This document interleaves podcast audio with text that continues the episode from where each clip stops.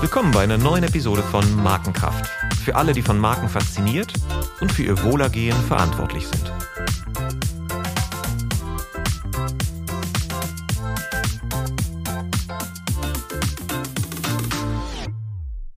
Mein Name ist Olaf Hartmann und ich spreche mit meinem heutigen Gast über Narrative und über ihre leitende Kraft, die sie für Marken und für die Gesellschaft haben.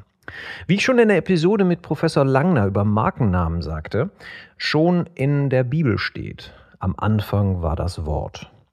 Das Wort ist Ausdruck geistiger Energie, als Kelch von Erfahrungen, dessen Bedeutung ich mit anderen teile und damit Verständigung und Kooperation möglich wird. Worte sind auch Macht, sogar deren Abwesenheit. George Orwell beschreibt in seinem dystopischen Roman 1984, wie das Neusprechministerium jedes Jahr Wörter aus dem Wortschatz entfernt. Und zwar genau die, welche mit Umsturz und Revolte zu tun haben. Denn die Worte, die ich nicht habe, sind die Gedanken, die ich nicht denken, die Taten, die ich nicht vollbringen kann.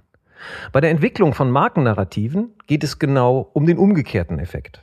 Gute Narrative entfalten Energie, machen handlungsfähig. Einer der berühmtesten Beispiele ist das New Frontier Narrativ des amerikanischen Präsidenten John F. Kennedy, der damit eine Nation in einer Zeit des Umbruchs und der großen sozialen Probleme motivierte, einen Mann bis zum Ende des Jahrzehnts auf den Mond zu befördern. In einer Zeit, wo wieder scheinbare Sicherheiten ins Wanken geraten, in der viele Kräfte gleichzeitig die Welt verändern und man von einer Zeitenwende spricht, entsteht ein hoher Bedarf an mutmachenden, positiven Narrativen, auch für Marken, für ihre Kunden, aber besonders für ihre Mitarbeiter. Ich freue mich deshalb, über die Kraft der Narrative mit einem der Top-Experten zu sprechen, dem PR-Berater und Unternehmer Bernhard Fischer-Appelt. Bernhards Karriere begann schon früh. Er gründete noch während der Schulzeit mit seinem Bruder seine erste PR-Agentur. Heute ist Fischer Appelt eine der größten inhabergeführten Kommunikationsagenturen in Deutschland mit über 700 Mitarbeitern. Und vor kurzem forschte Bernhard zwei Jahre in Harvard zum Thema Zukunft und schrieb zwei Bücher. Zukunftslärm und ganz hot of the press im Frühjahr 2023 das Storyverse Playbook, das davon handelt, wie man die Geschichten findet, die alles verändern. Also nicht verwunderlich, dass wir heute darüber mehr hören wollen. Willkommen Bernhard, schön, dass du da bist. Hallo Olaf, freut mich mit dir zu sprechen. Ja, zu Beginn ein ganz kleines Warm-up. Du kannst nach Gusto kurz oder auch länger antworten. Bier oder Wein? Wein. Buch oder Display? Mehr Display, aber intensiv Buch. Daten oder Intuition? Intuition ist erforderlich, um Daten zu interpretieren. Hm. Optimist oder Pessimist? Ganz klar Optimist. Alles andere hätte mich jetzt auch gewundert nach den Büchern, die ich gelesen habe von dir. Hamburg, London oder Cambridge? Cambridge, Massachusetts. Ja? Aber du bist zurückgekehrt. Hättest, wärst du gerne geblieben?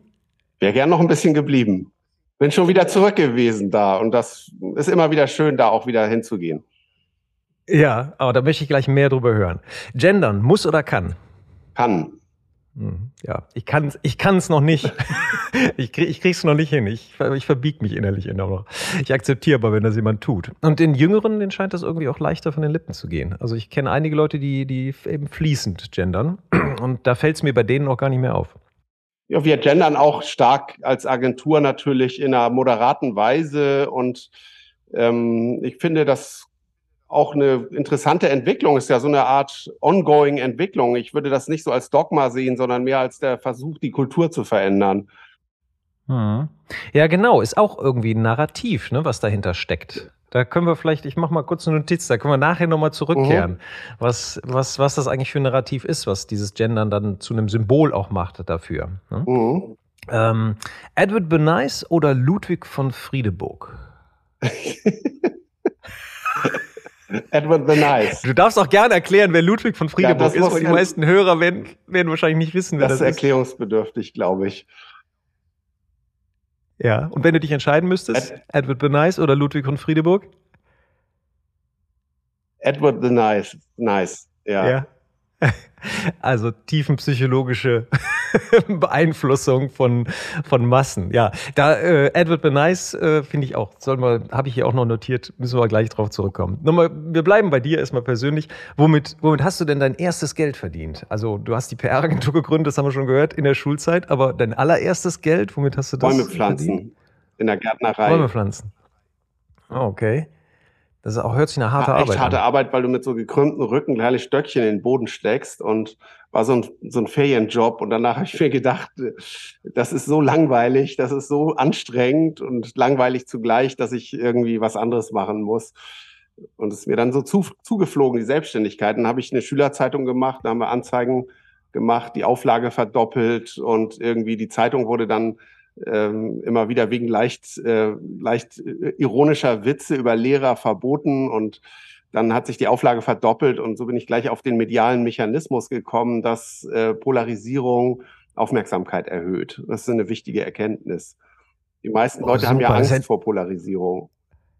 Ja, das, das geht ja da in, in, in die Richtung, es gibt keine schlechte PR, ne? Also das ist äh, im Sinne von, äh, das, das Beste, was einem Auto passieren kann, ist, dass er verboten wird ähm, oder verrissen. Ja, weiß ich nicht, ob das unbedingt so positiv ist, aber es ist auf jeden Fall ein Aufmerksamkeitsinstrument. Ich glaube, langfristig kann man nicht ähm, gut auf der negativen Seite polarisieren, sollte das auch nicht tun, sondern es geht darum, die Herzen zu gewinnen irgendwie die Menschen den mhm. Konsum mhm. auch anzustiften oder irgendwie vernünftiges Handeln zu erzeugen, aber, aber dabei äh, allzu sehr äh, populär zu sein oder populistisch. Das machen heute ja viele in Social Media, die mhm. tappen sozusagen in die Versuchungsfalle, aber damit äh, kommt man nicht langfristig weiter. Aber es gibt viele Beispiele, wo das, ich glaube, der, der, der Taleb, ähm, äh, Nicolas Taleb nennt das antifragil. Mhm. Und der sagt, dass, dass man gibt also negative Energie rein, wie zum Beispiel bei Fifty Shades of Grey gibt es, glaube ich, keinen ernstzunehmenden Literaturkritiker, der das Buch nicht verrissen hat. Und dann wurden dann 50 Millionen Exemplare verkauft. Unter anderem auch wegen diesen vielen, vielen häufig erscheinenden schlechten Rezensionen.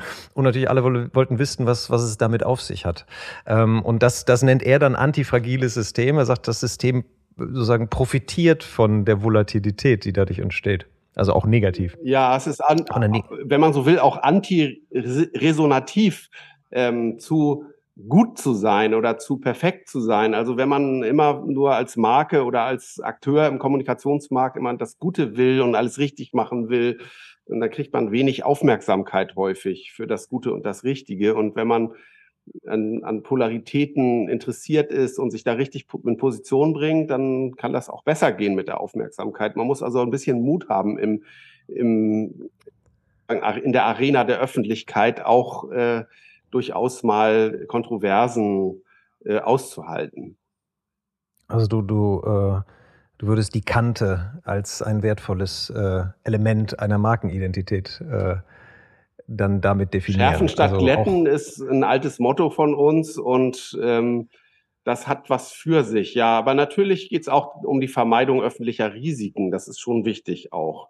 Weil öffentliche ja. Risiken sind groß und entstehen aufgrund von kleinsten Fehlern oder Unachtsamkeiten sehr, sehr schnell. Es bedarf also einer gewissen Polarisierung. Man darf nicht aus Ungeschicklichkeit irgendwie was falsch machen, aber man muss äh, schon sehen, dass Aufmerksamkeitsstärke nicht durch Konformitätslust entsteht oder dadurch, dass man alles immer so macht, wie man es genau so gerne mag, sondern äh, aktuelle Aufmerksamkeit bekommt man dadurch, dass man ein bisschen was anders macht, dass ein Kontrast entsteht, was Ungewohntes passiert.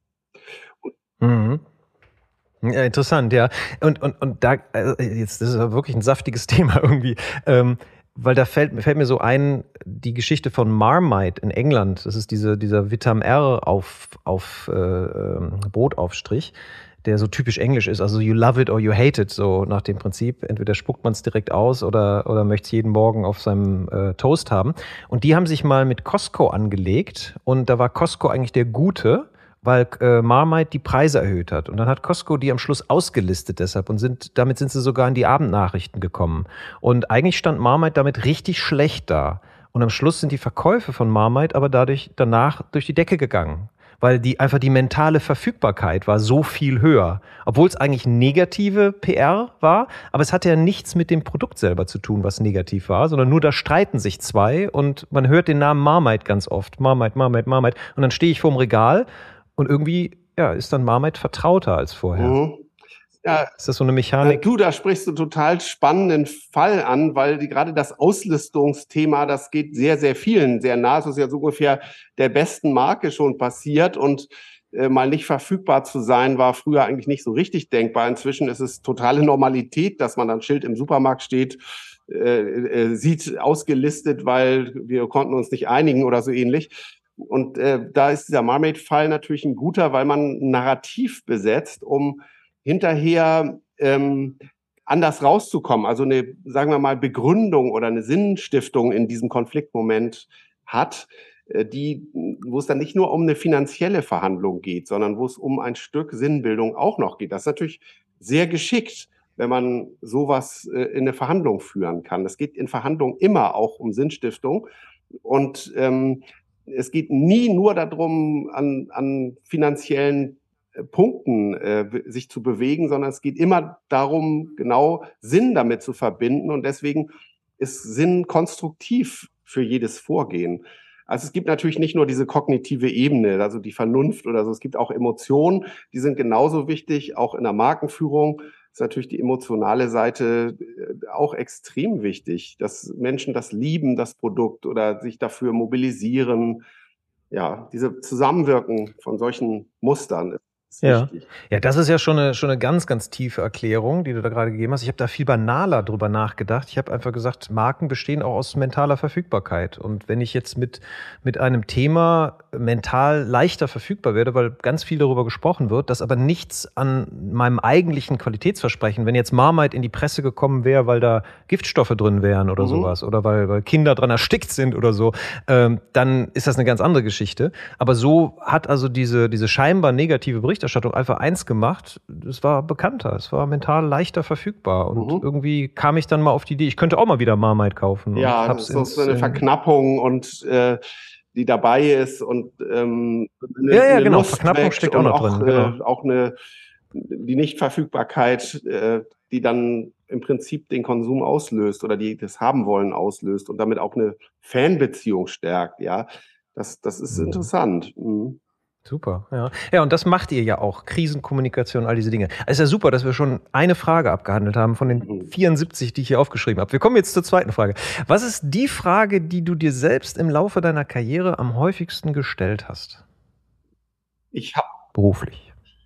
Ähm, die Hauptfrage, die ich mir immer stelle, ist äh, die über den Stellenwert von ähm, Kreation und Fiktion in Strategien. Also weil das ja nat natürlich irgendwie auch ein Geheimnis ist und Geheimnis bleibt. Ähm, eine, ein Anliegen bleibt sozusagen, das nicht erklärbare, das nicht kognitive in diesen auch zu mobilisieren, die das emotionale zu mobilisieren in Strategien und dafür den richtigen Punkt, den richtigen Wertmaßstab zu finden, das auch begründbar, erklärbar zu machen und damit entscheidbar zu machen für unsere Kunden, für Mark Leute, die Markenführung machen und dafür verantwortlich sind, die Marken steuern. Und das ist ja der, das ist ja sozusagen die Geheimformel in unserer Branche, die einen immer auch fragen lässt, wie genau geht das eigentlich? Mhm. Und ist es eine Formel, glaubst du, dass es am Schluss eine Formel tatsächlich ist? Oder ist es jedes Mal kontextabhängig auch ein volatile, also eine Antwort, die mal so, mal so aus, ausfällt? Ja, es gibt so ein, es gibt natürlich in dieser Diskussion so Muster, die alle bemühen. Ein Muster, ein bekanntes Muster, das ja eigentlich von allen geprägt wird, ist, äh, du musst mutig sein, äh, nimm deinen Mut zusammen und äh, dann der wird sich lohnen, weil du, wenn du Mut in Kreativität umsetzt, sozusagen, also was richtig mutig, radikales machst, wirst du davon profitieren. Also sozusagen so ein bisschen der Sixt-Ansatz, ja, dass du mhm. Merkels Haare wehen lässt, dann bist du angeblich mutig und dann nimmst du paar, sie wird schon nicht dich als Bundeskanzlerin deswegen verklagen, ja, und wenn schon, ist egal, äh, du hast den Effekt gehabt, sei mutig und dann wird alles gut. Das ist, glaube ich, ein, aus meiner Sicht ein langweiliges Narrativ. Also das ist äh, das kurz gesprungen und äh, irgendwie auch kurz angespielt. Es gibt auch nur ganz wenige, denen das glückt oder es gibt auch überhaupt nur ganz wenige, die überhaupt mutig sein wollen. Die meisten wollen berechenbar sein, Risiko vermeiden. Ähm, und wir wissen ja mittlerweile aus der Psychologie, dass die Vermeidung von Risiko sozusagen doppelt so motivierend ist wie äh, die Wahrnehmung von Chancen. Und ja, insofern, Verlustaversion. Insofern ja. ist, äh, wird die Kreativität mit dem, mit der Assoziation mit Mut irgendwie unter Wert verkauft, finde ich, und stark unter Wert. Aber das nochmal, also das, das hältst du für das langweilige Narrativ. Und dann sagst du, es gibt zwei Narrative, die da erzählt. Was ist das zweite? Nein, das, also ich weiß nicht, ob es zwei sind. Es sind das mit der, äh, mit dem Mut und das zweite ist vielleicht, dass man das ist sozusagen ein neumodisches Narrativ, dass es dann besser ist, dass man aus Daten Erkenntnis äh, automatisieren kann, sozusagen, dass man also aus mhm. Daten mhm. Erkenntnis ableiten kann und dass man das auch noch am besten äh, automatisiert tut, dass es hochprofessionell ist, sich auf äh, Wirkungsbeweise zu verlassen, äh, die datenbasiert sind. Also die Unfähigkeit, das äh, ähm, hypothetische am datenbasierten Vorgehen einzusetzen und ähm, die Unfähigkeit auch das Fiktionale am datenbasierten Vorgehen überhaupt zu erkennen. Ja, also man hat äh, immer, heutzutage ja eine Vielzahl von Daten und immer mehr davon, Konsumentendaten äh, am POS. Man kann wissen, wie Menschen ähm, über, über Devices agieren, äh, wie sie Apps nutzen. Man hat eine Vielzahl von Daten, man hat noch eine Vielzahl von Beweisen. Aber das erleichtert einen nicht so sehr, sondern macht es eher noch schwieriger, zu den richtigen Hypothesen zu kommen und ähm, in den Hypothesen auch das Richtige zu tun. Also es ist ein Irrglaube zu, zu denken, dass Gesellschaft was total Individuelles ist und sondern Gesellschaft verläuft nach Mustern. Und ähm, eigentlich ähm, wollen alle gewohnte Muster mobilisieren. Wenn ich samstags ins Fußballstadion gehe, dann will ich was spüren. Und alle anderen 50.000, die da sind, die wollen auch was spüren. Und im Prinzip wollen auch alle das Gleiche spüren. Natürlich sehr unterschiedlich, wie sie es spüren. Aber das Arrangement, in dem sie, in dem das stattfindet, ist total replizierbar das Gleiche. Und übrigens auch seit 30 Jahren das Gleiche. Da kommt immer ein bisschen was Neues dazu und äh, das verändert sich sehr wohl, ja, auch manchmal disruptiv. Aber das Arrangement selber, wie ich was spüren kann, das mhm. ist, und wie ich Fußball spüren kann am Samstag im Stadion, das ist in, im Grunde identisch. Und daran liegt genau der Spaß, dass das so ist. Hm. Aber dann, dann hast du ja, das sind ja eigentlich zwei Narrative. Das eine ist das Narrativ, sei einfach mutig und alles wird gut. Und das andere ist, sammel genügend Daten und alles wird genau. gut. Und beide sind, beide sind eigentlich in, in der Reihenform falsch. Ja, also so habe ich dich gerade verstanden, dass du nicht siehst. Also würde ich, dem würde ich aus meiner Erfahrung auch zustimmen. Also immer, immer n gleich eins. Aber ähm, es ist die, die in beiden steckt ja auch ein Stück Wahrheit. Also mit dem Mutigsein wenn, wenn man sagt, Marken müssen erstmal wahrgenommen werden, dann sind natürlich Dinge, die bestimmte Muster brechen, aufmerksamkeitsstark stärker. Und jetzt kann man sagen, Aufmerksamkeit ist nicht alles, aber ohne Aufmerksamkeit ist auch alles nichts. Das heißt, das ist erstmal, das liefert dann das das Mutige. Aber dann muss das, was die Aufmerksamkeit geweckt haben, natürlich in irgendeiner Weise mit den Motiven, die du jetzt gerade angesprochen hast, auch sinnhaft verknüpft werden. Ne, und wenn das nicht stattfindet, dann, dann bringt diese, diese Mut gar nichts. Mhm. Also das heißt, ich muss was, ich muss die Relevanz, nachdem dann das Mutige meine Aufmerksamkeit gezogen hat, muss es dann für mich relevant sein. Ja, und wenn das, und das wäre dann die umgekehrte, äh, äh das Narrativ, was du gerade beschrieben aus den Daten, dass da alle Motive, die Dinge relevant machen, auch uns sozusagen direkt entgegenstrahlen. Und wir brauchen nur genügend Daten. Aber so wie ich dich verstanden habe, braucht man eben auch die Fähigkeit zur Hypothesenbildung daraus, was dann das Motiv ausmacht. Habe ich das ja, richtig verstanden? Oder? Man braucht die Fähigkeit zur Hypothesenbildung, den Mut auch dazu äh, oder die im Prinzip die Arbeitsweise, die äh, braucht man strategisch, einen strategischen Ansatz dafür, wie man Hypothesen bildet, denn das ist das ist ja auch nichts, was äh, wenig, wo es wenig Erfahrung gibt oder wenig Wissen drüber gibt, wie man aus meiner Sicht sind Muster zum Beispiel sehr wichtig zum, zum Erstellen von Hypothesen, dass man rekurriert. Ich habe im Fußballstadion so ein bekanntes Muster ähm, erwähnt. Wenn man in der Markenführung Bier macht, dann muss man sein Bier betrachten im Licht eines Fußballstadions. Da wird es über die Hose gekippt und man trinkt das, aber da geht es eben nicht nur darum, wie das, welche Farbe, welche Konsistenz das Bier und der Schaum hat, und wie da, was da genau drin ist und wie meine Marke auf dem Becher präsent ist, sondern es geht einfach darum, welche Rolle das Bier im Stadion spielt. Und wenn ich das nicht begreife, als jemand, der Bier herstellt, mhm. dass mein Bier eine Rolle im Stadion spielt, und zwar eine kleine, aber doch wichtige, ja, weil da gibt es andere Sachen, mhm. die eine wichtigere Rolle spielen, das Geschrei und das Tor zum Beispiel. Wenn ich das irgendwie ordnen kann, wenn ich den Kontext managen kann und wenn ich weiß, welche Rolle ich in welchem Kontext spiele, dann habe ich meine Marke nicht verstanden. Das ist sozusagen, die, die, man ist ja immer sehr fixiert auf Markenkerne, auf die Identität des Biers und auf die letzten fünf Millimeter in, in der Schaumkrone. Und das ist, äh, ihm gegenüber ist diese Fähigkeit, den Kontext zu betrachten, weit weniger ausgeprägt, ja. Also ein Bier hat vielleicht fünf wichtige Kontexte und in denen muss ich genau sein, muss ich genau wissen, was ich will und was ich anbiete in diesen Kontexten. Und das nennen wir Arrangement. Das ist, ist sozusagen, du musst das Arrangement kennen, in dem du konsumiert wirst, in dem du unterwegs bist, in dem du Identität stiftest. Mhm. Und dann, ähm, da sind wir vielleicht dann auch bei, bei dem Thema, in dem einen Kontext andere Narrative bedienen, mhm als, also oder andere Narrative rund um die Marke aufbauen, weil die Marke eine andere Funktion hat in diesem Kontext ja. als in den anderen Kontexten. Ist das ähm, Ja, also äh, vielleicht erkläre ich nochmal, wie ich Narrative sehe. Ja. Ich sehe Narrative als genau. Muster von Geschichten. Also eine Geschichte, mhm. ein Muster ist typisches Muster, kommt auch aus der Bibel, die hast du ja am Anfang zitiert. Ähm, am Anfang war das Wort, hast du gesagt, David gegen Goliath ist so ein Motiv in der Bibel. Das ist ein biblisches mhm. Muster. Der kleine, schlaue gewinnt mit einer Steinschleuder gegen den großen Starken, weil das halt etwas mhm. ähm, pfiffiger angeht.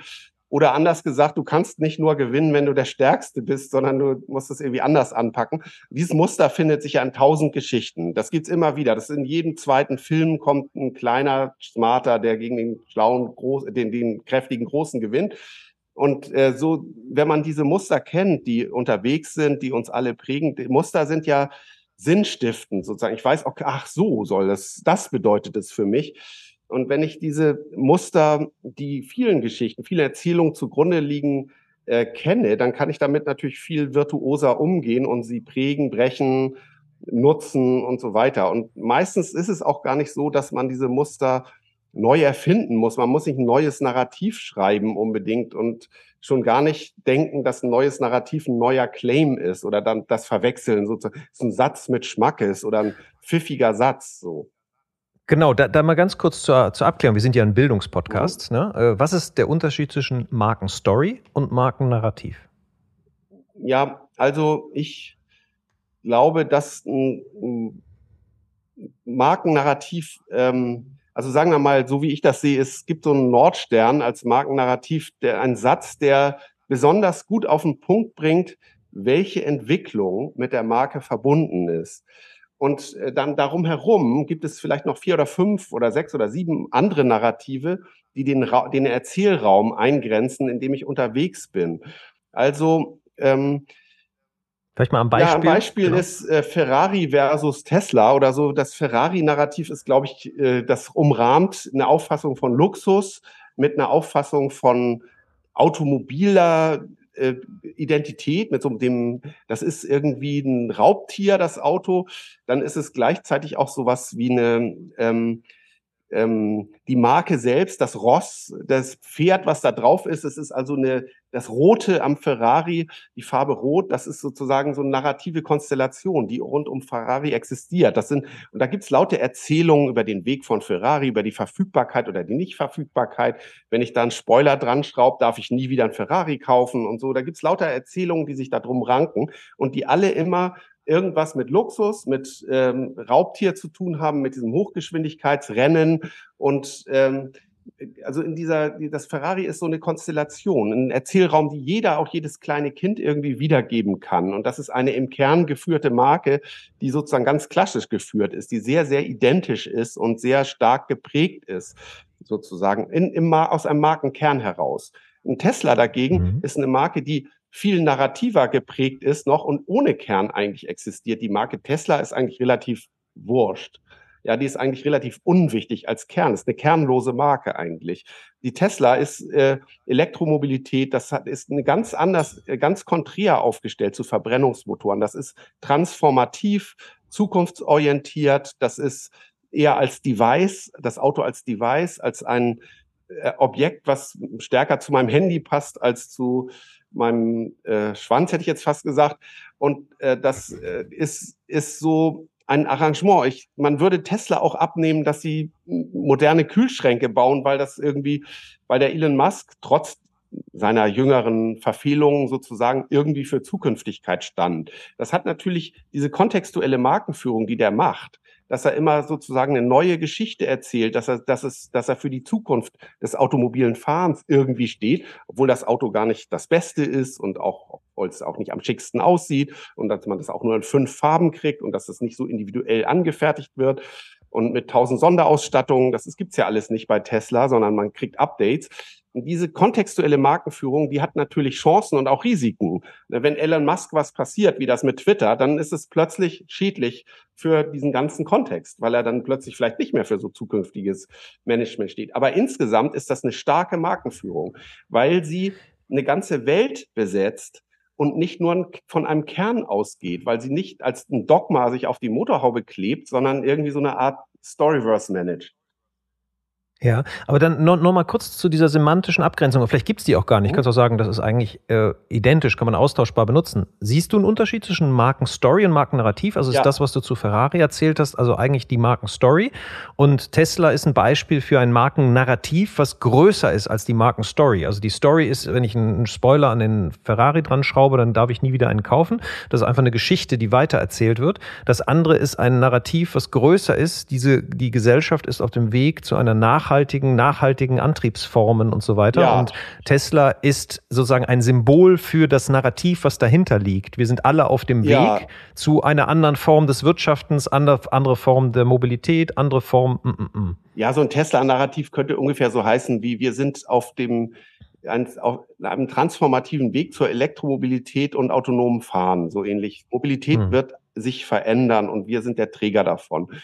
Und die, mhm. Äh, das ist ungefähr so ein Tesla-Narrativ. Das ist auch nicht ein Claim. Ein Claim würde dann eine, eine Formulierung sein wie bei BMW, ne, Freude am Fahren oder so, die das die hm. dieses Narrativ irgendwie plakativ besetzt. Und eine Markengeschichte ist ja zu Tesla gibt's viele Markenstories. Also ich bin da neulich in diesen Laden reingegangen und da gab's eigentlich nur ein Auto und der Rest hat am Bildschirm stattgefunden. Ich habe das erste Mal ein Auto gekauft, ohne es Probe zu fahren und ich äh, ähm, ich konnte das online bestellen und ich konnte diesen diesen komischen Cyber-Tesla für 1000 Euro bestellen, habe ich 1000 Euro sind mir schon abgebucht worden ja, und äh, aber ich bin auf der Liste, ja, der kommt voraussichtlich in drei Jahren. Ich kann zahllose Geschichten, Brand Stories erzählen zu mhm, Tesla, okay. die alle in diesem mhm. Narrativ laufen, Elektromobilität und autonomes Fahren in Zukunft als transformatives Anliegen der Gesellschaft. Und, ähm, okay, dann haben wir das ja geklärt. Das heißt, da ist also eine Hierarchie drin. Das Narrativ ist der, das, das große Dach, unter dem dann die Markenstories als äh, sozusagen Proof. Genau, auch, das? Narrativ. Ne? Also die, die beweisen. Genau, hm? das Narrativ ist sozusagen das Grundmuster und die Stories sind mhm. irgendwie äh, die Erzählung, die auch jemand selber macht, die die Marke gar nicht, äh, sagen wir mal, vorschreibt, sondern die sie lediglich triggert äh, die sie, die sie auslöst und die sie, zu denen sie inspiriert. Die, Geschichte, die Geschichten, die jemand selbst erlebt mit der Marke. Ja, er macht die Tür auf, geht rein, er sitzt drin, er fährt damit, er probiert's aus, er erzählt's weiter und so weiter. Nicht? Das ist und dass diese Geschichten, die dann erzählt werden, so ungefähr dem Narrativ entsprechen, ja, oder in dem Raum von Tesla stattfinden, in dem, was Tesla geschickterweise eigentlich möchte. Ja, aber da sieht man auch, dass die, die Markenführung nicht getrennt werden kann von der Customer Experience, weil diese, diese Markengeschichten kann man ja sozusagen, man muss sie ja ermöglichen, man kann sie auch planen. Ne? Also zum Beispiel eben, dass, dass man diese Erlebnisse, die man hat beim Kauf eines Teslas, ist ja eine strategische Entscheidung, dass man das so macht, dass es da nur ein Auto gibt, dass es keine Probefahrten und so weiter und so fort. Ähm, und, und das bedeutet, dass das alles dem übergreifende Narrativ halt untergeordnet werden muss. Also das Design, die Custom Experience, die Kontaktketten, die man aufbaut. Und dann weiß man natürlich, jeder Einzelne hat dann eigene Stories dazu. Ja, so, so wie bei Nutella jeder seine eigene Story hat, wie, wie man diese letzten Nutella-Reste unter dem Rand rauskratzt. Ne? Das ist wahrscheinlich nicht strategisch geplant. Das ist dann so eine ungeplante Markenstory, die die Leute sich erzählen, aber die entstehen. Ja, genau. Also ich sag mal so mhm. aus mein, du hast das, äh, äh, finde ich super, wie du das erzählst. Ich könnte es gar nicht besser erzählen. Also ich, ich finde, darin liegt noch ein, eine Herausforderung. Was davon ist sozusagen kognitiv oder verbal oder sowas und was davon, das hast du eben erwähnt, ist ein Erlebnis. Und wie stark ist dieses Erlebnis prägend? Und wir, wir, mhm. wir unterscheiden in zwei verschiedene Sachen. Das eine ist sozusagen diese narrative, das narrative Muster. Das ist, das ist Sinn und das ist kognitiv. Also warum äh, ist das die Zukunft? Ja, weil es um Elektromobilität geht und weil das Auto mehr ein Device werden muss, weil ich das dann updaten kann, weil ich und so weiter. Also die eine sinnhafte, erklärte Geschichte. Die hat, das ist, das ist auch ein bisschen emotional, aber nicht so emotional, sozusagen durchdacht.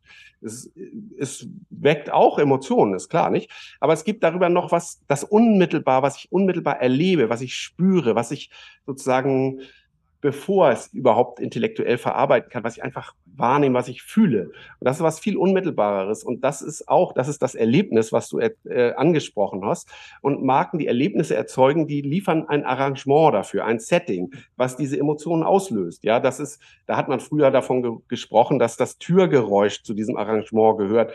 Und das Arrangement von Autos ist nicht nur vom Spaltmaß oder von der Sitzqualität und von dem Losfahren vom Fahrgeräusch bestimmt, sondern irgendwie so von auch davon, wie das Auto in meiner Straße aussieht oder was mein Nachbar sagt, ob der grinst, wenn er das sieht und sagt, oh, ja, und ähm, das ist, das ist ja. dieses emotionale Arrangement ist, ist mindestens genauso bedeutend wie das Narrative. Das, das, das ist sozusagen beides total wichtig. Die unmittelbare Emotion ja. zu prägen und aber auch die sinnhafte Geschichte.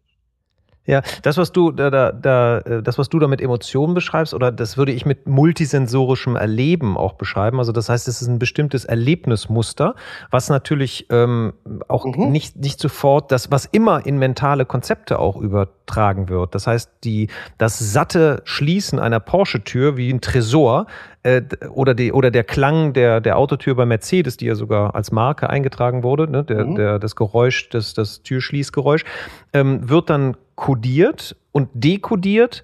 Ähm, in, in ein bestimmtes mentales Konzept, was dann aber anschlussfähig sein muss an das übergreifende Narrativ. Ne? Also wenn das dann, wenn das zum Beispiel fipsig klingt und ich, ich, das übergreifende Narrativ ist aber eben von Luxus geprägt und von Macht und Status, dann ist plötzlich eine Inkongruenz da. Wenn ich dann so eine klappernde Tür habe oder wenn ich im, im Fünf-Sterne-Luxus-Hotel äh, äh, ähm, einchecke und ich habe so einen labbrigen, klapprigen Kugelschreiber in der Hand, dann äh, habe ich plötzlich sensorisch, äh, wird ein anderes mentales Konzept aktiviert als das eigentliche Narrativ. Ich bin ja in dieser Erlebniswelt, wo es nur um Luxus und Qualität und, und äh, gewichtige Dinge geht. Also muss der Stift, den ich dann berühre, im optimalen Falle auch die gleichen Konzepte aktivieren, mhm. von der Oberfläche und vom Gewicht her. Ja, mhm. ja genau. Und ja. Die, das Spannende ist, beim Narrativ und der Geschichte gibt es ja einen Unterschied, den ich habe ich schon erzählt. Also das eine, das Narrativ versucht ein Muster zu sein und die Geschichte ist meine persönliche, mein persönliches Erlebnis in beschreibenden Worten, sagen wir mal so, oder das, was ich weitererzählen kann. Genauso ist das bei der Emotion auch. Du hast eben ähm, auf was hingewiesen, was, ähm, was ich als Psychologie äh, sehen würde. Nicht? Also wenn ich den, wenn ich selbst ähm, die Autotür klappern höre oder oder in einem satten Sound höre, macht das was mit mir. Das ist sozusagen eine psychologische Erfahrung. Aber diese psychologische Verfa Erfahrung, die individuell ist, also die ich selbst erleben kann, das hat auch ein gesellschaftliches Moment, also ein allgemeines Moment, ein Muster. Ja, weil Leute äh, erwarten, dass Autos man hat, also, oder anders gesagt, ich fange mal im Fußballstadion an. Die, die, die Emotionen in einem Fußballstadion, die kann ich auch abrufen oder die kenne ich auch, ohne dass ich jetzt da bin und sie fühle. Die Hotelhalle, die kenne ich auch oder ich weiß, wie eine Hoteleingang sich anfühlt, auch ohne dass ich das selbst erlebe. Es gibt so, sozusagen so ein Muster dafür für Hotel und es für Hoteleingang, ja, oder für Empfang. Und es gibt ein Muster für Fußballstadion und es gibt auch ein Muster für Autoerlebnis, ja. Und dieses Muster zu editieren, ja, oder an dem erfahren zu wirken, das ist für mich eine ganz wichtige Grundlage von Markenführung, weil du, weil du, es geht nicht nur darum, das Erlebnis, äh, es geht nicht nur darum, äh, die Tür anders klappern zu lassen, sondern das Ganze als ein Arrangement zu, zu äh, sehen. Und ich muss vielleicht, kann ich das in dem Arrangement jedes einzelne perfekt machen und hyperperfekt, dann habe ich die S-Klasse, das beste Auto der Welt und da ist alles perfekt. Dann wird es aber so eine Art Autowahrnehmung wie Hyper hyperperfekt ist, sagen wir mal so, oder ich in dieses Arrangement kann ich auch ganz anders bespielen. Ich kann die Tür auch ruhig klappern lassen, wenn dafür äh, weil das vielleicht Liebe erzeugt, ja. Wenn das Arrangement dafür insgesamt. Das ist dann hier der Fiat Panda zum Beispiel, Fiat Panda. Ne? die tolle Kiste. Ja, genau. Ja, die tolle Kiste. Kann, oder ein Fiat ja. 500, der liebevoll hm? äh, ist oder so. Hm. Äh, darf ich ganz kurz mal, da wird das so, so sehr, weil wir sind da gerade auf, auf einem guten Weg, so das Ganze anschaulich zu machen. Lass uns nochmal zu dem ursprünglichen Bild mit dem Fußballstadion, mhm. mit dem Bier zurückzukommen. Kannst du da an dem Beispiel mal fertig äh, festmachen, was ist das, wie unterscheidet sich das Narrativ des Biers im Fußballstadion zu dem Bier, was ich in der Eckkneipe mit meinen Freunden trinke, zu dem Bier, was ich abends, wenn ich nach Hause komme, auf dem Sofa trinke? Ja, das, das Bier ist dann. Ist das der Zaubertrank im, im Stadion? Das kam mir ja, so als erstes. Das ist, so, wir sind hier als. Das ist ein spannendes hm? Narrativ, was du jetzt erwähnt hast. Das ist so eine Art, so eine Art Zaubertrank oder ein, ähm, das ist sozusagen so eine Art Entspannungssteigerer. Äh, ähm, ja, ich entspanne mich gleichzeitig und steigere meine Lust und Wahrnehmung dadurch. Das bringt mich sozusagen ein Level weiter, das Bier. Das zündet mich so ein bisschen an. Und das, äh, das, das ist so ein Biermoment, ja, dass es mich gleichzeitig irgendwie entspannt und anzündet, dass so, ein, so einen kleinen Kick in meinem Leben ausmacht als Drink. So ein, und dass mhm. es auch ein, natürlich verbunden ist mit dem Gemeinschaftsgefühl, mit diesem gemeinsamen Erleben. Und das, das, da sind wir schon nah an so einem emotionalen Arrangement. Wenn wir sagen, so ein kleiner Kick ist dabei und eine, ein Gemeinschaftsgefühl und, und noch ein paar andere Faktoren, ja. Okay.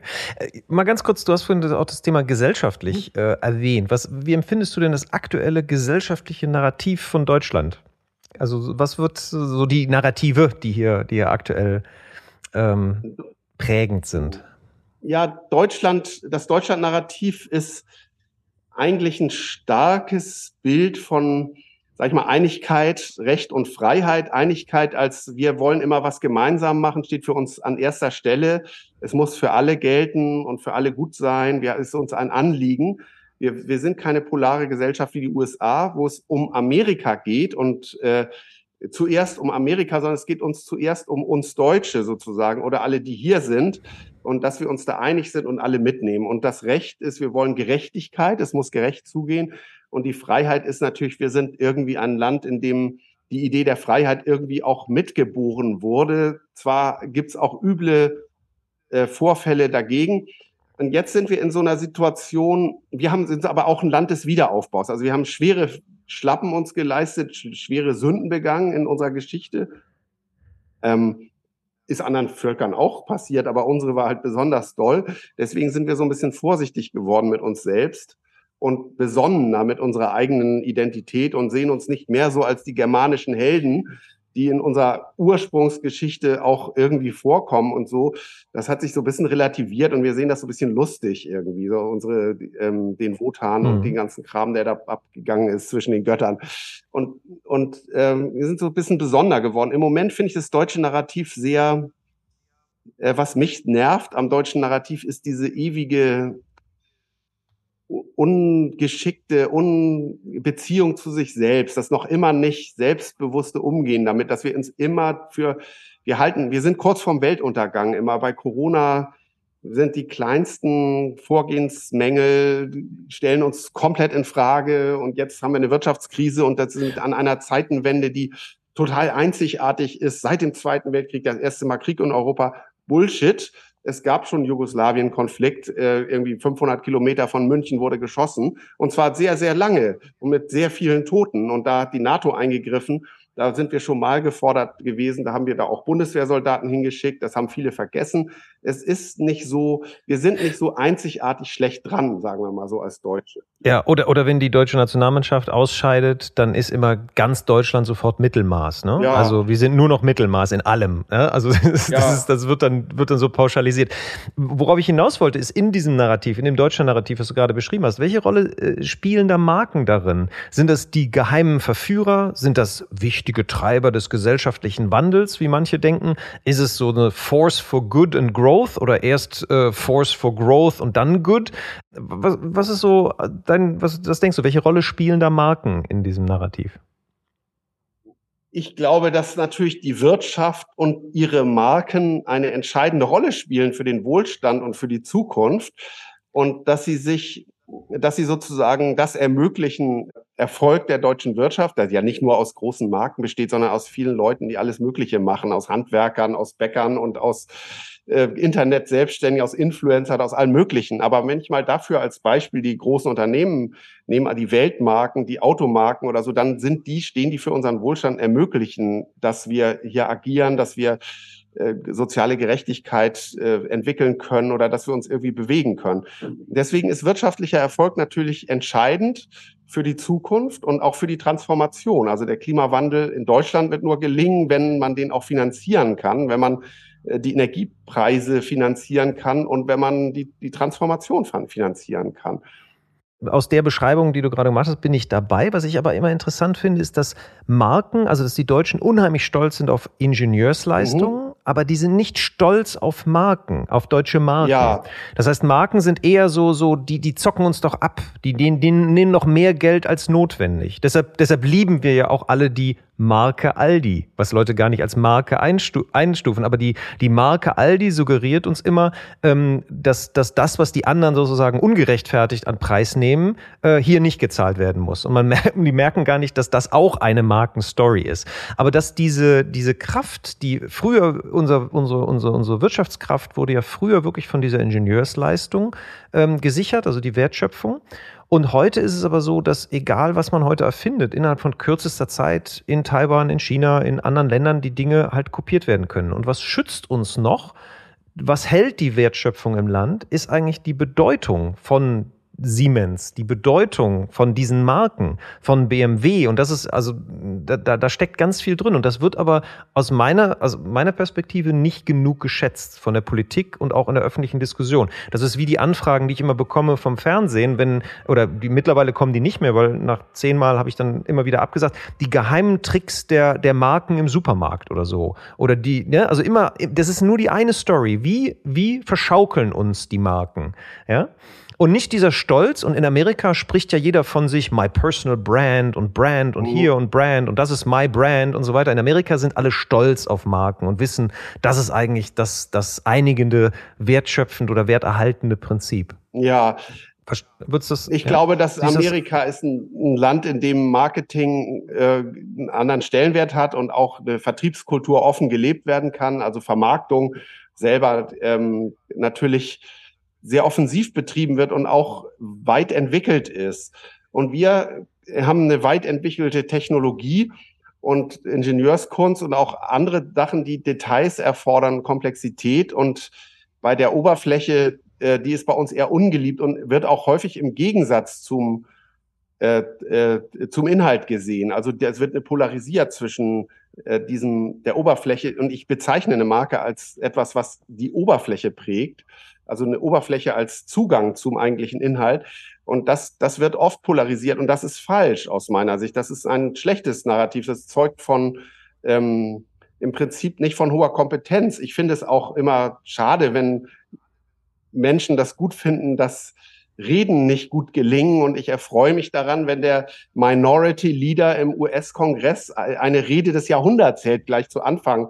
Also ich fand die sehr gut äh, vorgetragen für eine politische Rede.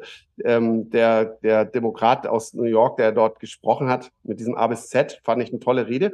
Und man muss sich daran erfreuen, wenn Dinge ähm, positiv rüberkommen. Und vor allem ist es auch ein Wertschöpfungsfaktor. Marken sind ein Wertgewinn. Ja. Und es geht nicht nur um die Sache selbst, es geht auch darum, diesen Wert zu mobilisieren. Es ist einfach verschenkt, wenn man das nicht tut. Und es ist für die Zukunft, die Marke ist ja das, was in, in Zukunft halt das Verhalten von vielen Menschen beeinflusst. Und da kann ich heute was für tun, dass in Zukunft die Menschen mir ihr Vertrauen schenken. Und das ist der einzige Weg, den ich eigentlich da einschlagen kann. Das führt uns aber zu Amerika. Wie wird man denn eigentlich Research Fellow in Harvard? Und was hat dich dazu überhaupt bewogen, dahin zu gehen? Ja, also ich hatte eigentlich einiges vor, mal anders auszuprobieren in meinem Leben. Da war mal eine kleine Zäsur erforderlich. Ich wollte, äh, der eigentliche Grund war die Digitalisierungsgeschichte, die ich auch professionell sehr häufig erzählt habe und erzählt und mitgeprägt habe, den deutschen Weg der Digitalisierung und so weiter. Ja, die ist mir selbst so ein bisschen zu den Ohren irgendwann wieder rausgekommen. Ich habe mir gedacht, das ist nicht die Zukunft, diese Geschichte ähm, diese Digitalisierungsgeschichte von vor fünf Jahren. Wir sind hinterher, müssen aufholen, ja, müssen ganz schnell anfangen und so weiter. Diese, sagen wir mal, beginnende Digitalisierungsgeschichte. äh, die ist mir zu den Ohren wieder rausgekommen. Ich wollte den Dingen mal wieder ein bisschen tiefer auf den Grund gehen und deswegen bin ich dahin, nach Academia und an Harvard hatte ich eine Möglichkeit, die für Practitioners wie mich auch offen ist, ein Programm im Weatherhead Center. Und das hat sich, war, hat mir gute Einblicke gegeben und ich habe die Möglichkeit, also die Uni stand mir offen und ich habe mir da gute Inhalte äh, geholt und selbst ein bisschen geforscht.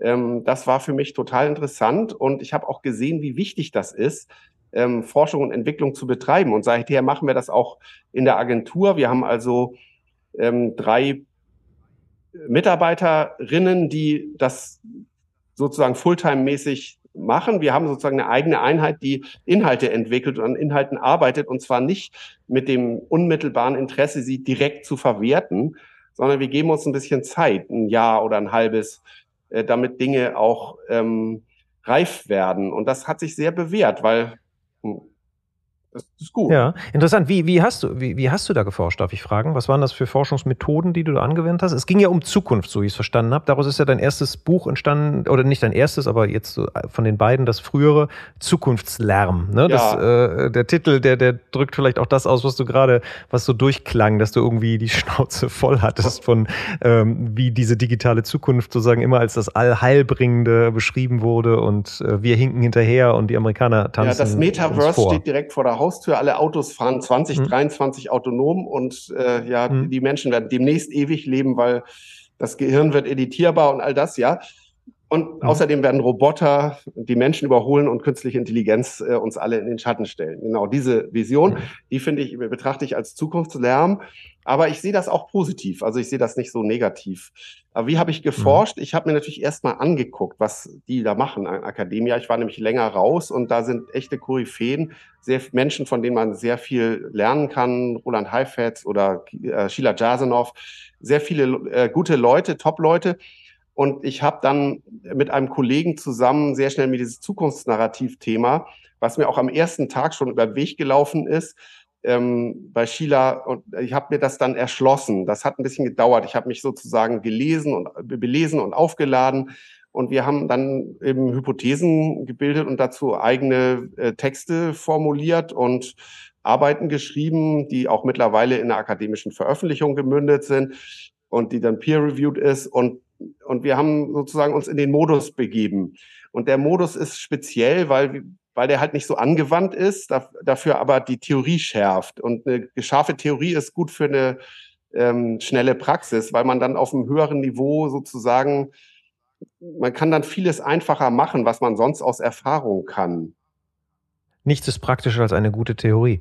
Ähm, aber äh, nochmal ganz kurz, das heißt also, die, die Forschungsmethode war eigentlich Desktop Research. Was weiß man eigentlich über Narrative? Was wurde bisher erforscht? Was gibt es aus der psychologischen Perspektive dazu zu sagen? Was gibt es aus der soziologischen Perspektive zu, zu, sagen? Sind das so? Oder habt ihr auch Delphi Research gemacht? Also mit Befragungen, mit, nee, wir haben ähm, keine Bef mit Probanden? Wir haben keine Befragungen, aber wir haben die Case Study Methode angewendet, die ja an der Harvard Business School auch sehr intensiv äh, gelehrt wird und bearbeitet wird und ähm, mit Stefan Tomke zusammen äh, angeguckt, äh, in viele Cases geguckt, der hat auch Ferrari-Case geschrieben ähm, und äh, das war sehr, sehr spannend mit dem. Ja, also in, und Experimentation bei Booking.com, so solche Sachen angeschaut. Und das war Desk Research, aber es gibt auch noch verschiedene andere Methoden, die angewendet worden sind, eben die Case Study Methode. Und im Grunde haben wir auch so auf eine normative Art und Weise Theorieentwicklung ähm, begriffsprägend mhm. äh, untersucht und betrieben. Also diese Idee mit dem Narrative als Muster sehen, das ist nicht, wir sind nicht die einzigen, die das so sehen oder die, aber wir sind, haben es relativ früh mitgesagt. Und ähm, mhm so kann man da so einen kleinen, kleinen Fortschritt selber erzeugen auf eine recht einfache und schnelle Art und Weise. Man kann dazu beitragen, dass der Diskurs ein klein, kleines Stückchen weiterkommt. Und das ist spannend, ja. weil dann fängt man an, dran zu glauben, dass man die Zukunft selbst prägen kann. Und das ist ja das, was auch, was man eigentlich machen kann. Also man muss da nicht sagen, wir wollen jetzt, wir schaffen das selbst auf den Mond zu fliegen oder die ganze Welt zu verändern, aber so ein kleines Stückchen das kann man sich durchaus, kann auch jeder sich zumuten, dass man so ein bisschen dazu beiträgt. Da sind wir doch bei einem spannenden Thema, weil was siehst du denn als die größten Herausforderungen? Also wenn man über Zukunft gestalten, Zukunft schaffen ähm, ähm, spricht, dann kann man ja sagen, warum soll man das überhaupt tun? Weil man vielleicht einen promotiven Gedanken hat, weil die Zukunft vielleicht besser werden sollte. Oder natürlich, wie du sagst, was uns am stärksten motiviert, natürlich auch Verlust zu vermeiden. Aber was siehst du aus der Perspektive auch deiner Forschung als die größte Herausforderung, den Marken so in nächster Zeit gegenüberstehen? Vielleicht die Top drei, die dir da einfallen. Ich glaube, dass die ähm, Herausforderung ist natürlich einmal die die, das Thema Nachhaltigkeit äh, äh, hinzukriegen, also den Wandel zur Klimaneutralität, zum CO2-freien Wirtschaften, das hinzubekommen. Das haben mittlerweile alle Marken, die meisten Unternehmen begriffen und betreiben das. Also selbst solche Hochenergieverbraucher wie die BASF oder so, die aber auch die Automobilunternehmen, die sind ernsthaft selbst, die, die müssen das nicht, die muss man nicht missionieren, die wollen das, ja. Und der Weg, wie man da hinkommt, wie man in dieser Diskussion auch Markenführung einsetzt, um transformativ zu wirken. Denn man muss, denn das, die Schwierigkeit ist ja, da muss man irgendwie die Menschen mitnehmen dabei, die Konsumenten, und die sind durchaus gespalten. Die wollen das unbedingt, aber vielleicht wollen sie trotzdem noch ein Dieselauto kaufen, ja. Und, und nicht zu dem Preis und nicht vielleicht. zu dem Preis und vielleicht ist es auch im Moment mit dem Strom und den Elektroautos noch schwierig und dann, da müssen wir sozusagen uns transformieren, müssen vorankommen und das ist so eine Art mhm. zwischen Marke und Konsument irgendwie so eine Veränderungsbewegung. Das ist eine große Herausforderung. Eine zweite große Herausforderung ist, dass in dem Kanal, äh, in dem Kanalthema, also in der Komplexität der Kommunikationskanäle und auch darin, dass die sich im Grunde eigentlich verkleinert haben, äh, dass, dass das Massenmedium Fernsehen und die Kraft der Außenwerbung, dass die so nicht mehr, dass die zwar immer noch da ist, aber dass es daneben noch tausend andere Kräfte gibt, diese, die dann viele kleine Kräfte. Eine Influencerkraft ist viel kleiner als die eines Prominenten früher, eines Welt, äh, eines Michael Jackson. Ja, das gibt's nicht mehr so, dieses Phänomen. Dafür gibt's ganz viele Influencer. Und in dieser komplexen Welt Markenführung zu betreiben, das muss sich radikal, und das ändert sich radikal, weil es in dieser Welt nicht drauf ankommt, ein Brandbook zu haben, in dem exakt definiert ist, was mein Kern ist und meine Mission ist und meine Werte ist und so weiter. Und das reicht, wenn ich das genau weiß, sondern ich muss es schaffen, eine komplexe Welt zu beherrschen und in der komplexen Welt sie sozusagen als in meine Marke kontextuell zu führen. Und das ist eine, das ist eine Abkehr von diesem zentristischen Markendenken in dem ich mich selbst und meine Marke in den Mittelpunkt des Handels stelle. Im Fußballstadion ist das Bier wichtig, sehr wichtig, aber es ist ein Teil des Arrangements. Und als solches muss ich mein Bier auch verstehen können und nicht nur als, den, als das Zentrum äh, des Konsums. Und so, so ist es das Abkehr vom zentristischen und Zuwendung zu einer kontextuellen Markenführung. Das ist die zweite Herausforderung aus meiner Sicht. Und die dritte, also und im Rahmen dieser Komplexität von Kanälen und von dem, von da, darin, dass Menschen im Grunde ihr Medium selbst machen und selbst kommunizieren können und selbst publizieren mhm. können und selbst alles irgendwie online stellen. Ja, und das dritte ist die Te äh, Zukunft der Technologie. Also die Technologie entwickelt sich so rasant weiter. Wir sehen das jetzt bei, ähm, bei den KI-Tools, bei ChatGBT und äh, äh, diese Entwicklung das ist schon krass, was, wie sich das weiterentwickelt. Und viele Menschen in der Markenführung haben Systeme, müssen, ähm, müssen in Technologie kompetent sein und Technologie nutzen können.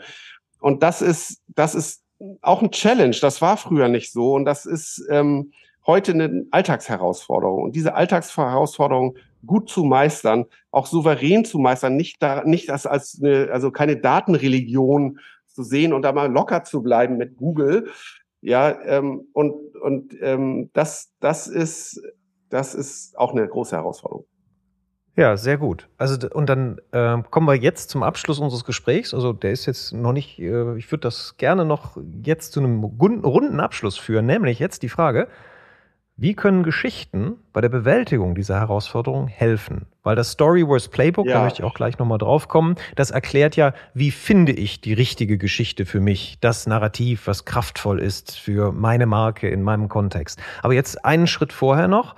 Ähm, für diese drei Felder oder vielleicht auch nur eins, wenn's, wenn, wenn es zu, zu breit wird, nehmen wir einfach eins beispielhaft raus. Wie können Geschichten bei der Bewältigung von solchen Herausforderungen helfen? Narrative. Also um jetzt semantisch sauber zu sein. Wie können die großen Narrative uns helfen, das besser zu bewältigen? Kurz gesagt, ist die Zukunft nur das, was ich über sie erzählen kann. Und deswegen ist eine Strategie, die die Zukunft betrifft, äh, findet statt in einem erklärbaren oder erzählbaren Raum. Ich muss also eine Geschichte erzählen, eine zum Teil fiktionale Geschichte über die Zukunft. Die Zukunft wird so und so, könnte so sein. Das ist das ist das, die Zukunft ist das sozusagen, was erklärbar oder erzählbar ist. Und deswegen kann man ähm, diese Methode anwenden, um seine Zukunft zu klären, um zu klären, wo die Reise hingeht. Und das, die längere Idee dahinter ist, ähm, im Grunde ist das Wichtigste, dass ich überhaupt ein Bild mir mache von der Zukunft. Und weil viele Leute reden ja über diesen Modebegriff Zukunft, das kommt in jeder zweiten Anzeige, auf jedem zweiten Text steht der Begriff Zukunft drauf mittlerweile.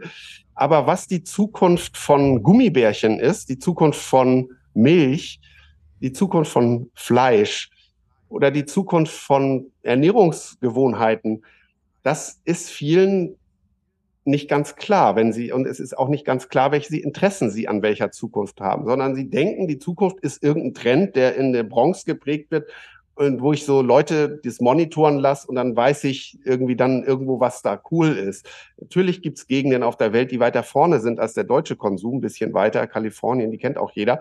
Aber im Grunde reicht das nicht. Wenn man, man muss ein eigenes Bild äh, entwickeln von dem, was in Zukunft wichtig ist. Und dabei will eigentlich dieses Storyverse Playbook helfen. Es will nämlich dabei helfen, eine Zukunftsgeschichte, ein Zukunftsnarrativ zu äh, finden und zu beschreiben. Und das erklärt es eine Methode, wie das geht, die man selbst anwenden kann. Aber da genau, da kommen wir gleich rein. Aber nur, nur kurz, also das heißt, das ist, das ist super. Das heißt also, so wie ich dich jetzt richtig verstanden habe, du kannst mich korrigieren, wenn das, wenn das nicht so ist, ist es also, dass das Wichtige ist, die Sinnkonstruktion auch von der eigenen Arbeit, von dem eigenen Produkt, aber auch das eigene Handeln darauf auszurichten, warum die Welt, die da irgendwo in der Zukunft liegt, besser dran ist, dass wir weiterhin existieren, morgens uns aus dem Bett äh, rollen und weiterhin unsere Arbeit tun, mhm. dass dieses Narrativ mich einordnet in meinem Handeln in einem Narrativ, was ich als sinnvoll und positiv und erstrebenswert ähm, äh, empfinde. So und das ist ja sozusagen diese handlungsleitende ja. Kraft. Habe ich das richtig verstanden? Ja. Gut. Okay, dann und dann gehen wir jetzt raus wie machen wir das? Und da kommt das Storyverse Playbook, ähm, was ich gerade mit großem Interesse gelesen habe, was ja sehr mhm. praktisch ist. Es ist ja gar kein Buch, sondern es ist ja eigentlich ein, ein Playbook. Ne? Erklär mal kurz so vielleicht den Gedanken dahinter. Was war deine Motivation, das zu schreiben und, und äh, was ist äh, das Prinzip dahinter? Na, früher haben wir immer Methoden entwickelt und mit, mit Systemen, systematischen Ansätzen gearbeitet, haben die möglichst geheim gehalten und dann haben wir sie im Kleinen mit wenigen Kunden bearbeitet und dann hat es Jahre gedauert und ich dachte mir, es ist eigentlich gut, mal eine Methode zu entwickeln, die man publiziert und die alle nutzen können oder viele nutzen können oder äh, wer auch immer, wer sie nutzen will, auch nutzen kann. Und das ähm, ist, ist ein, finde ich, ein besserer Ansatz. Habe ich mir, haben auch andere schon gemacht, solche Workbooks publiziert. Es gibt das Business Model, der Best Case ist ja dieses Business Model. Ähm, Canvas, genau. Äh, mhm. Playbook. Und ich finde, dass eben in der Marktführung fehlt und vor allem auch im Storytelling fehlt, fehlte so ein bisschen so eine Modellierung von dem, äh, wie man arbeiten kann und wie man das auch effizienter tun kann. Das dauert ja nicht ewig. Und trotzdem ist es eine relativ komplexe Methode, weil das Thema, man muss sich schon ein bisschen Mühe geben. Eine Zukunftsgeschichte, da setzt man sich nicht einfach hin und macht ein paar schlaue Worte. Und da muss man auch leider die Kurve nehmen und einmal überlegen, ob die Zukunft nur besser wird oder auch schlechter werden kann oder ob da irgendwas passieren kann, was dystopisch ist. Sehen wir ja gerade, dass es gut möglich ist. Und wenn man sich mit den Dystopien beschäftigt, mit dem, mit dem eigenen Untergang, mit dem Ableben seiner eigenen Marke oder mit dem schlechter werden und der Überholung durch andere, wenn man das einmal getan hat, dann wird einem das viel weniger passieren oder viel weniger gefährden, weil man sich selbst ein bisschen darauf einstellt, auf alert macht und auch im Grunde die Energie vom des Negativen ein bisschen für sich selbst nutzt. Das hat man ja in der Corona-Epidemie gesehen, dass die, die die Kraft dieses Ereignisses, war ja ungeheure Kraft da drin, äh, auch ungeheuer negative Kraft, äh, genutzt haben, um sich selbst besser zu orientieren auf eine positive Zukunft, die haben davon auch profitieren können. Die haben, waren ein bisschen mhm. schneller dabei, äh, die Situation richtig einschätzen zu können und ähm, die Zukunft zu entwickeln. Und das, das ist im Grunde so ein bisschen der Beitrag des Buchs. Ich kann ein bisschen kompetenter ja. mit Zukunft umgehen. Ja, das ist also es ist sehr praktisch, kann ich bestätigen. Ich fühlte mich auch erinnert. Ich habe ja eine Folge hier mit äh, ähm, Jörg Honniger gemacht, der sich mit Komplexitätsmanagement seit 30 Jahren beschäftigt. Und ich habe viel darin wiedererkannt. Also das, ähm, also wo Elemente, Umgang mit Komplexität beinhaltet zum Beispiel auch Szenariotechnik. Das heißt, man muss Szenarien, auch negative Szenarien, in seine eigene Zukunftsgestaltung mit einbeziehen, weil sonst baut man sich da so eine, so eine Traum, so ein Lala-Land auf, so rosa Wolken und, und all das und nimmt nicht in Betracht, dass da eben auch noch andere Kräfte wirken. Und ähm, aber hast du Lust, das mal in der Nussschale, natürlich nicht komplett, aber so ein bisschen in der Nussschale, was sind so die ersten Schritte, die man geht, was sind so Perspektiven, die man durch die Methode äh, aufblendet und den Rest können dann meine Hörer äh, durch die Lektüre des Buchs selber lesen. Ja, ja genau. der, das Arbeitsmittel, der Stoff, mit dem man arbeitet, sind Geschichten. Man sammelt also erstmal Geschichten, die über einen erzählt werden und die man selbst erzählt. Geschichten, die auch, die, es gibt auch viele Geschichten, die über die Zukunft schon erzählt werden. Auch solche muss man sammeln und Geschichten über die Vergangenheit erzählt werden. Ja, da gibt's über jede Marke oder auch über viele Personen äh, gibt's was, was in dem Umfeld erzählt wird, was andere so erzählen, was man selbst so für eine Story über sich erzählt. Das sammelt man erstmal und dann, das ist der Grundstoff, mit dem man arbeitet, weil in diesen Erzählungen liegt meistens schon relativ viel drin, was man nutzen kann. Man muss das dann so ein bisschen sortieren und systematisieren und daraus eine Konstellation bauen. Ähm, also von den vier oder fünf ähm, Eckpfeilern oder Raumecken, wenn man so will, von diesem Storyverse, die, die Themen, die äh, diesen Raum irgendwie umschließen, die das Feld abstecken sozusagen.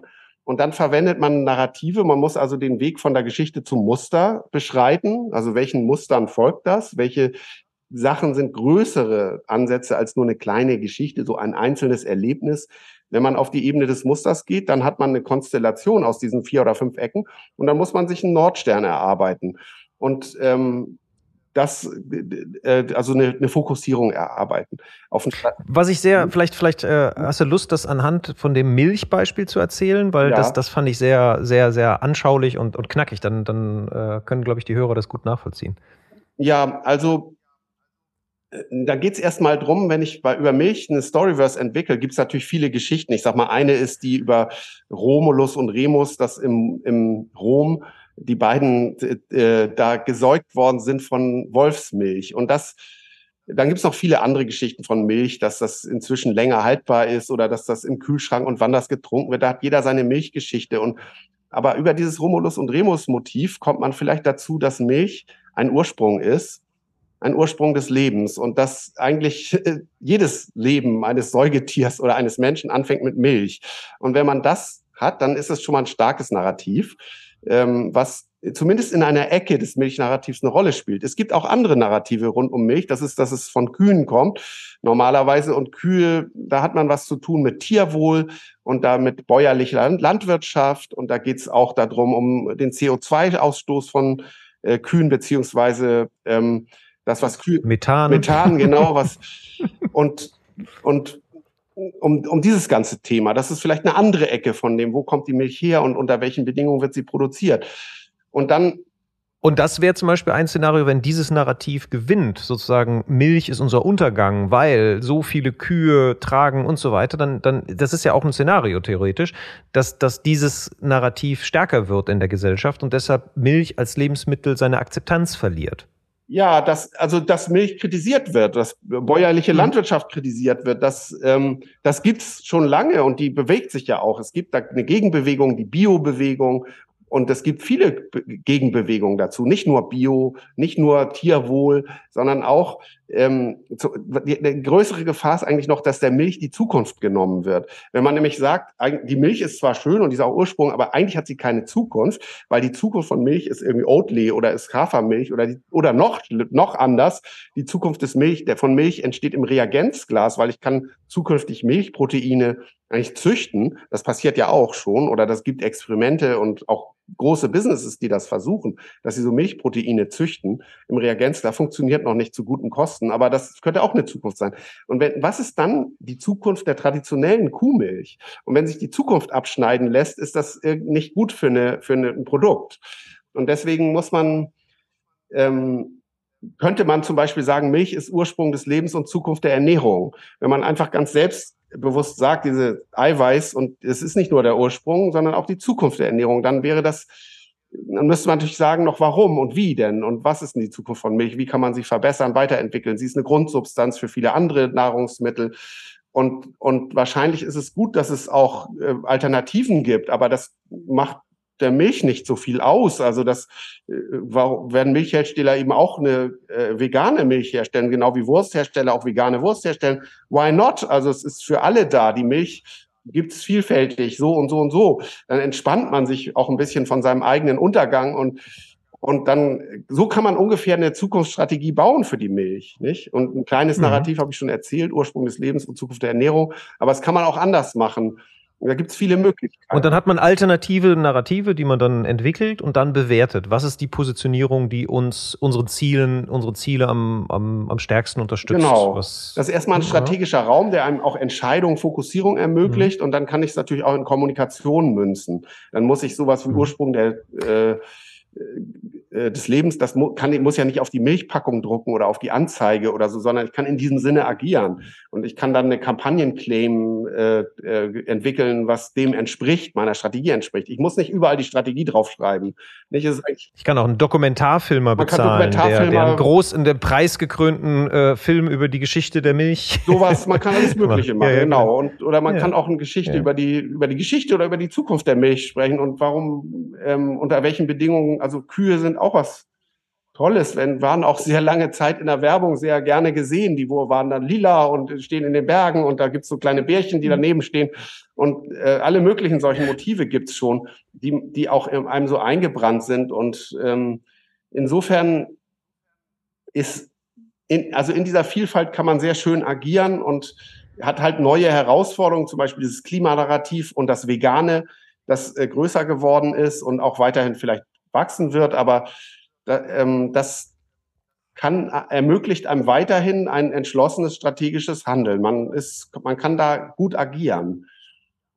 Und was du, in, wenn du das so beschreibst, was man da so spürt, ist, dass das auch ein, ein, wie in der Natur so ein bisschen auch so ein darwinistisch ist, dass Narrative auch immer gegeneinander kämpfen, also um Vorherrschaft um bestimmte Ressourcen. Und unsere Aufmerksamkeit ist ja begrenzt. Und welches Narrativ gewinnt, entscheidet dann ganz stark darüber, was unser Handeln prägt. Ne? Das, und und die, die sozusagen die Geschichte mit dem richtigen, mit der richtigen DNA äh, zu finden, das dabei hilft praktisch auch die Methode von dem Storyverse, ähm, was dann kraftvoll sich entwickelt. Und in diesem Kampf, weil man muss sagen, es ist schon ein Kampf, ich glaube, Leibniz mit seinen Monaden hat das, glaube ich, sogar schon beschrieben, so wie, wie, ähm, wie sich sozusagen Ideen in der Welt immer gegenseitig äh, fortpflanzen, aber, aber auch eben zerstören. Das eine ersetzt das andere, so wie in einem Ökosystem, der die eine Pflanze plötzlich den Lebensraum der anderen Pflanzen ähm, ersetzt. Und das äh, ist in deinem Buch ganz am Anfang mit einem schönen Zitat, das Universum besteht nicht aus Geschichten, äh, sind, äh, besteht aus Geschichten und nicht aus Atomen, mhm. ne, sagt die amerikanische Aktivistin, ne, diese äh, Ruckkaiser, ja. glaube ich, hieß die, ne? Ruck, ja. ja. Und das hast du gerade, also weil du gerade so besprochen hast, es könnte so sich entwickeln, dann könnte da aber das Gegennarrativ sozusagen stärker werden, etc. Und, und jetzt nehme ich mal als praktisches, so für die Markenverantwortlichen da draußen mit, dass das eigentlich der, der Punkt ist, dass das Narrativ, die anfängt schon die erste, die erste Form wie die Positionierung das Strategiepapier oder erstmal hilft, die, Strategie, die, die Positionierung zu überprüfen und klar zu machen und dann auch in der Form des Storytellings, was weiß ich, Dokumentarfilm etc., da verlässt das ja dann schon das Strategiepapier. Dann wird es dann plötzlich fühlbar mhm. und spürbar und weitererzählbar. Ja, ja, ja, genau. Also du kannst ja. das super zusammenfassen und äh, finde ich, finde ich ein tolles Gespräch. Ja, das. Schön. Dann kommen wir auch schon äh, zum, zum Abschluss, sozusagen mit dem Ausblick, was, was wünschst du dir? Also was ist dein, sozusagen, was, was ist das Narrativ in deinem Kopf? Welche Entwicklung erhoffst du dir in den nächsten fünf Jahren? Also für Deutschland wünsche ich mir, dass wir so, dass es uns gelingt, ähm, ein bisschen selbstbewusster, gelassener und nicht so, nicht immer so selbstkritisch oder so krisengeschüttelt uns darzustellen, uns geht's gut, wir haben viel Kraft, wir können was erreichen und entschlossen zu handeln, irgendwie die Freiheit auch äh, weiterhin wertzuschätzen und äh, hochzuhalten, die nicht in irgendwelchen rechtspopulären Blödsinn reinzutrudeln. Das haben schon zu viele Länder, aber manche lassen es auch mittlerweile etwas hinter sich. Also da, da stark zu bleiben. Und was Markenführung angeht und mein Business angeht, wünsche ich mir, dass, ähm, dass nach dieser Zeit, in der viel konsolidiert worden ist und effizienter gemacht worden ist, äh, datenbasiert, erklärbar, begründbar, reportingfähig, getargetet worden ist, indem das für uns Alltag ist, dass äh, wir datengetrieben targeten, kommunizieren und organisiert sind, dass im Prinzip die Leute, die Markenführung machen, ihr Gefühl wieder entdecken und eine Idee davon äh, kriegen, äh, wie auf eine informierte Art und Weise äh, eine, eine neue Welt entsteht, die sie selbst ein bisschen prägen. Also diese, dieses Zeitgefühl, dass man das aufnimmt.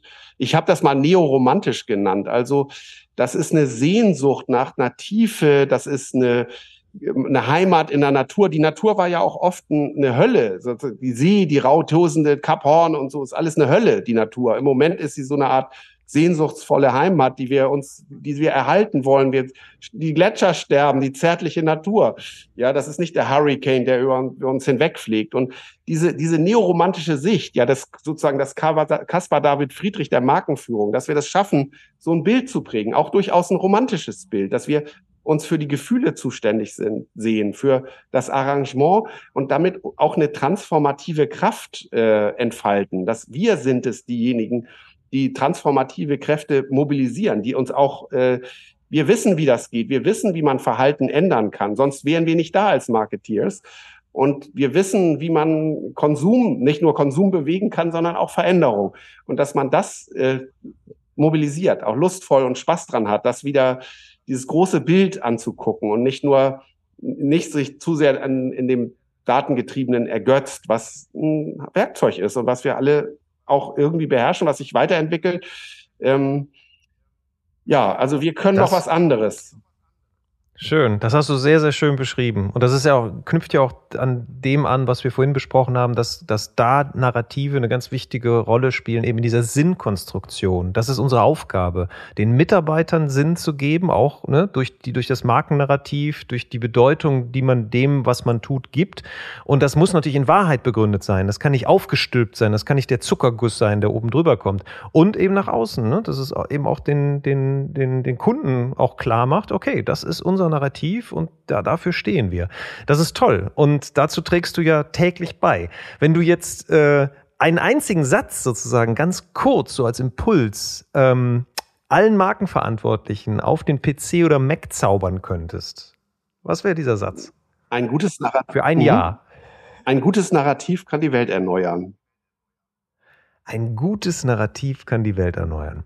Super dass man täglich dran erinnert ist. Bernhard, das war ein großes Vergnügen. Du hast uns eine tolle Geschichte über Geschichten erzählt und hoffentlich viele meiner Hörer inspiriert, auch auf die Suche noch stärker zu gehen nach der eigenen oder nach den eigenen stark, starken Markenstories und nach dem übergreifenden Narrativ, das haben wir gelernt, für ihre Marke zu gehen, weil es lohnt sich. Und ich danke dir für deine Zeit und deine klugen Gedanken und auch die Offenheit, diese zu teilen, auch in dem Buch, wo man im ersten Moment ja äh, denken könnte, hey, der macht sich und seine Mitarbeiter ja überflüssig. Aber das ist ja das Schöne an Wissen. Ne? Wissen ist das Einzige, was äh, mehr wird, wenn man es teilt. Und das hast du mit dem Buch sehr gut vorgelebt. Da teilst du deine Arbeitsmethoden. Und dann braucht es aber am Schluss immer noch die Experten, die mit einer hohen Urteilskraft auch da drauf gucken, weil das äh, kann ich nur persönlich sagen, als ich das Buch gelesen habe, ganz so einfach ist es nämlich dann doch nicht. Ja? Also es ist, es ist zwar die Methode scheint einfach, aber dann die richtigen Gedanken zu fassen, ist dann doch nicht so einfach. Aber es ist auf jeden Fall extrem hilfreich, äh, auch wenn man es alleine angehen möchte. Und wenn nicht, gibt es ja immer noch Fischer Appelt.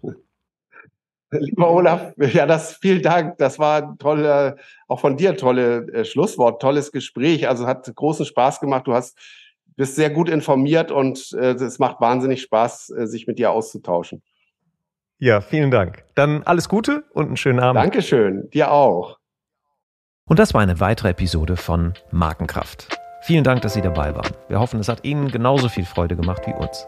Wenn ja, empfehlen Sie uns, Ihren Freunden, Ihren Bekannten, Ihren Kollegen und bewerten Sie uns auf iTunes, Stitcher, Spotify, Soundcloud, egal wo Sie diesen Podcast hören. Share the love for brands. Machen Sie es gut für sich und die Menschen in Ihrem Leben.